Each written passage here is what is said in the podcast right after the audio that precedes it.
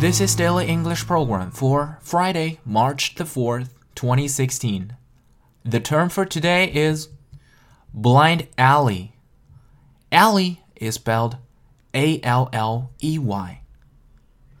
Alley 意思是小巷子，blind alley 这个短语口语中的意思是死胡同，或者是行不通。 I'm afraid you've come into a blind alley.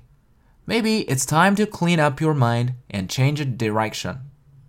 恐怕你已经走进了死胡同，现在或许应该清空一下脑筋，换一个方向。I'm afraid you've come into a blind alley. Maybe it's time to clean up your mind and change a direction. John didn't take the job because it was a blind alley, he thought. 约翰没有选择那份工作，因为他感觉那是一条死胡同，没有前途。John didn't take the job because it was a blind alley, he thought. For more video series of my show, please check out my website at tubeguy.com or follow us on WeChat.